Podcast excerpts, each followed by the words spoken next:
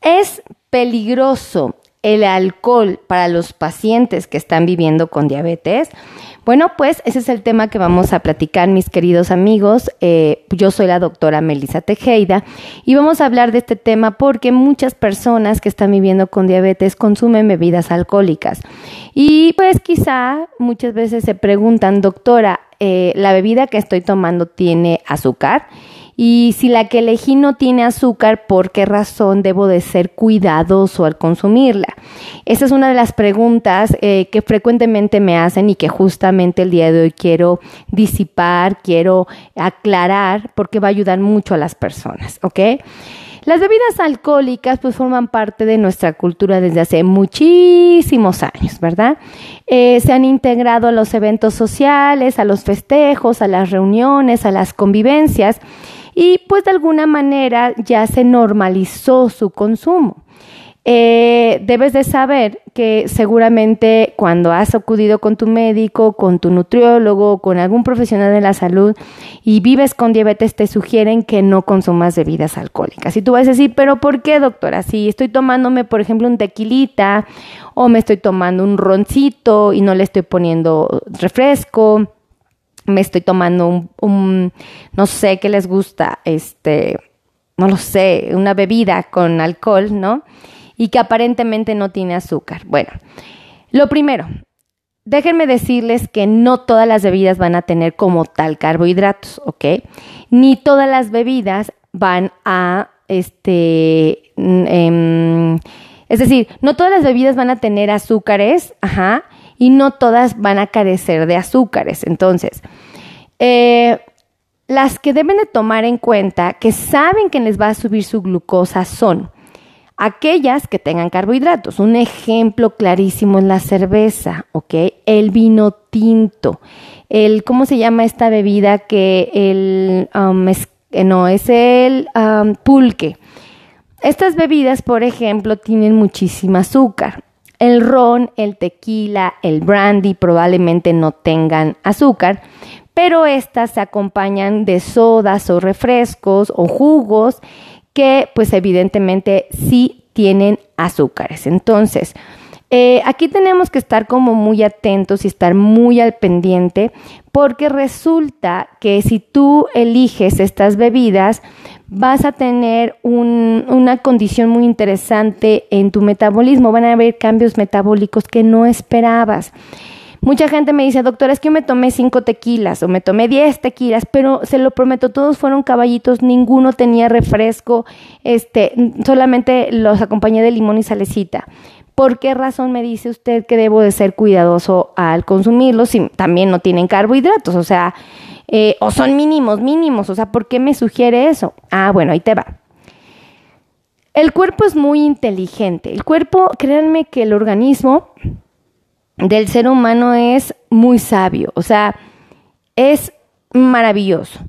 Cuando una persona eh, empieza a ingerir bebidas alcohólicas, lo primero que sucede es que se nos quita el hambre. ¿ok? ¿Por qué? Porque estás ingiriendo entonces alguna bebida y te empieza a mitigar el hambre. Entonces puede ser que estés de fiesta y que no desees comer, ¿no? Si, si es de noche, pues probablemente no sea tan necesario cenar para ti.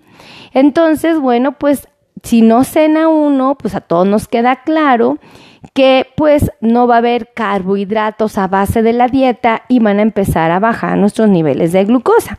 Entonces uno dice, ah, bueno, pues no cené, entonces pues este seguramente mi glucosa va a estar controlada. Ok, probablemente no cenaste, probablemente no adicionaste carbohidratos a tu dieta, pero, pero hay un detalle, ok. Una, el alcoholito pues, te va a quitar las ganas de, de, tal vez de comer, ¿verdad? O si comes vas a comer porciones muy pequeñitas, porque si comes mucho, pues se te va a bajar la, la fiesta y probablemente ya no quieras seguir tomando, es una realidad. Segunda, eh, cuando el paciente está consumiendo alcohol, es muy frecuente que no consuma suficientes líquidos, suficiente agua. Entonces el paciente está tomando, eh, no toma suficientes líquidos y el cuerpo se empieza a deshidratar.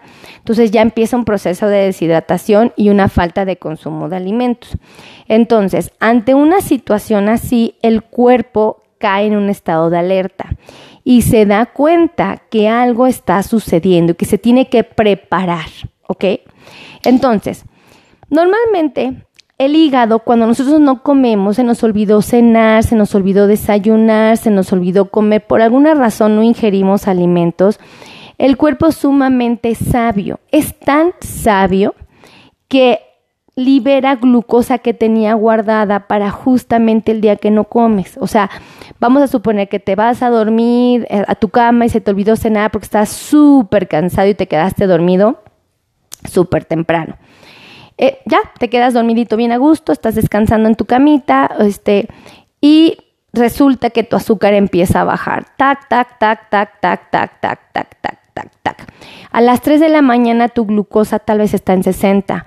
Tu hígado alcanza a identificar, bueno, tu cuerpo alcanza a identificar que te falta glucosa en la sangre y el hígado como un órgano muy sabio va a soltar glucosa que tiene guardadita, ahí la tiene escondidita, ¿no? Hecha, ahí se apelmazadita la tiene.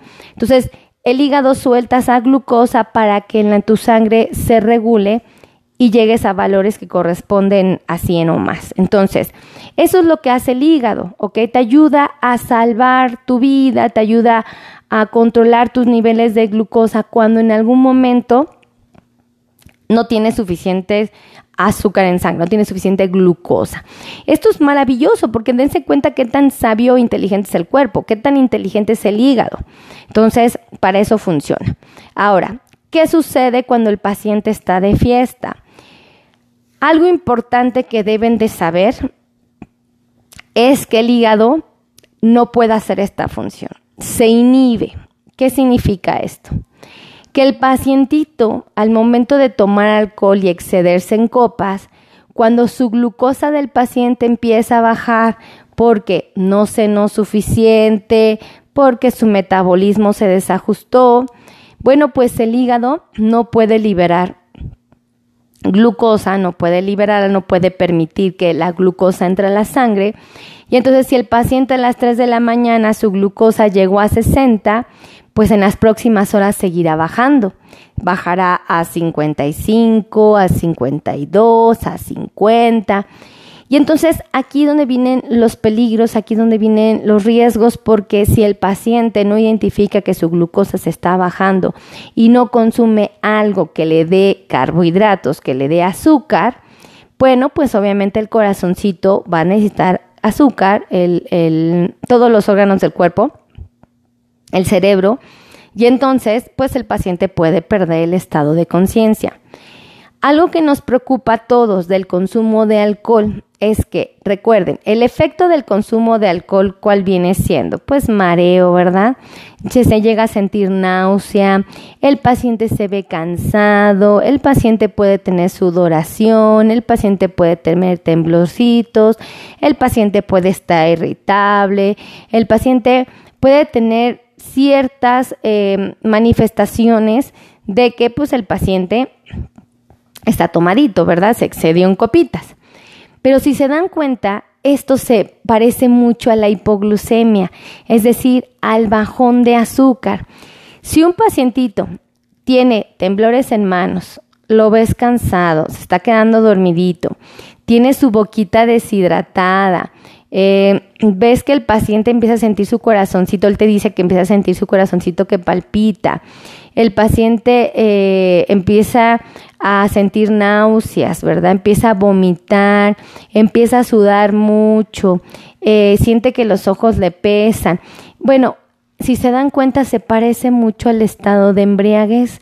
Entonces, a veces es muy difícil identificar qué está experimentando el paciente. Una hipoglucemia genuina, es decir, un bajón de azúcar severo por porque se puso mucha insulina, porque no comió, por el medicamento que está tomando, por lo que sea. Y, lo, a trabajo diferenciarlo de una... Perdónenme todos. Dentro de las secuelas del COVID, Ahí está el asma. Déjenme pedir una botellita de agua. ¿Creen que me puede regalar una botellita de agua, Podolo Ruth? Ay, perdónenme. Qué incómodo, ¿verdad? para ustedes y para mí. Súper incómodo. Ay, muchas gracias. Estoy en crisis. Gracias, bye. Mm. Salven a la doctora Meli. Casi muere aquí en vivo. ¡Qué barbaridad! ¿Qué hubiera pasado si pierdo ah, el estado de conciencia? ¿Me hubieran ayudado? ¿Le hubieran avisado a mi familia, a mis amigos? ¿Le hubieran avisado aquí a los de la torre que la doctora Meli quedó en estado inconsciente? Espero que sí. Pero bueno, dejen, sigo echando chisme. Yo, ustedes nada más me dan argumento y yo me voy como niño en tobogán, ¿verdad? Echando chisme. Entonces, aquí lo peligroso de esta condición es que no solamente podemos confundir un estado de hipoglucemia con un estado de embriaguez, sino que finalmente el hígado tampoco va a poder liberar glucosa cuando el paciente esté teniendo bajas de azúcar por las razones que hayan sido y obviamente esto va a ser peligroso. Entonces, Sí, sí es peligroso que nuestros pacientes excedan en copas, justamente por esta razón. Y bueno, tomen en cuenta que si en el alcohol ustedes acompañan bebidas que tengan azúcar como las sodas, el refresco, los jugos, estos que por ejemplo el vodka se combina mucho con jugo. Entonces, bueno, pues están tomando un aporte excesivo de azúcar, entonces van a tener un pico de azúcar y si el alcohol tiene como efecto eh, bloquear la función hepática para controlar sus niveles o ayudarlos ante una hipoglucemia, va a haber una baja. Entonces, estos picos de subidas y bajadas son los que meten en problemas al paciente. Entonces, pues aquí es donde yo les digo, pónganse truchas, pónganse abusados, deben de analizar esta información porque tomarse una copita no va a ser un peligro, dos copitas no van a ser un riesgo, pero si va a ser algo que van a consumir con frecuencia y de manera repetida, no se sorprendan de que pasen ese tipo de cosas, ¿vale? Así es que cuídense mucho, que Dios los bendiga y para todos los que quieran agendar cita les doy los teléfonos para que no me anden regañando, porque luego veo que me están regañando y regañando, yo siento bien feo, pues no me regañen. Los teléfonos están anotados aquí arribita, pero bueno, hay quien no les sabe picar y me anda regañando. Ahí les van los teléfonos por si quieren agendar cita conmigo o con mi equipo, ¿vale? Aquí trabajan médicos que son especialistas en neuropatía, Aquí trabajan médicos especialistas en la circulación. Tenemos podólogos expertos en pies delicados. Tenemos nutriólogos expertos en diabetes, el famoso diabetólogo, como ustedes lo llaman, el médico que controla la diabetes. Tenemos cardiólogo, ortesista, protesista, ortopedista, este psicólogo, ¿qué más? Hay un montón. Pues ya no sé, bueno, su doctora Meli, que aquí también trabaja, ¿verdad? Este, ahí les van los teléfonos, el teléfono 55 82 16 24 93 y el otro teléfono es 55 eh, 90 01 19 99. Díganme por favor de qué parte del mundo vieron esta transmisión, dónde estuvieron viéndolo, este, eh, fue en dónde, en Nueva York, en Chicago, dónde fue, en Nevada, este, en Texas, ¿verdad? Donde estuvieron en Sonora, en Chihuahua, Coahuila, Nuevo León, Tamaulipas, Zacatecas, este, Tabasco, Chiapas, Guerrero, Oaxaca. Díganme dónde están en Lima, Perú, en Colombia, en Venezuela, Argentina, Paraguay, en dónde me están viendo. En Bolivia también tenemos muchos en Bolivia, en Inglaterra, tenemos en Irlanda, tenemos en España. Bueno, gracias a Dios en muchos países y para mí es bonito que me digan exactamente en me están viendo, porque ahí me doy cuenta si los videos funcionan o no. Y si ustedes me ponen hola aquí abajito en los comentarios, yo puedo saber exactamente quién vio el video. Por eso, por favor, pónganme hola, ¿vale? Cuídense mucho, que Dios los bendiga, los quiero infinitamente y nos vemos en la siguiente transmisión. Bye bye.